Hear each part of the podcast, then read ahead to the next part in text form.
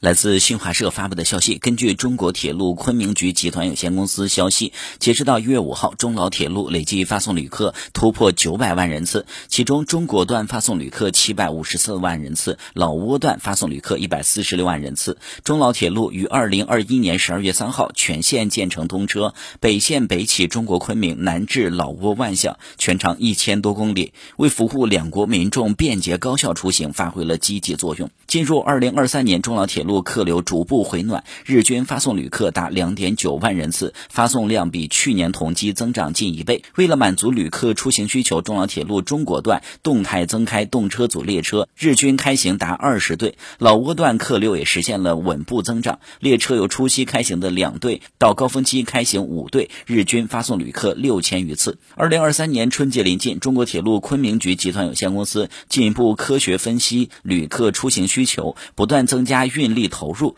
灵活增开旅客列车，优化站车服务措施，满足旅客出行需求。同时，针对老幼病残孕重点旅客，推行差异化服务，给旅客更好的出行体验。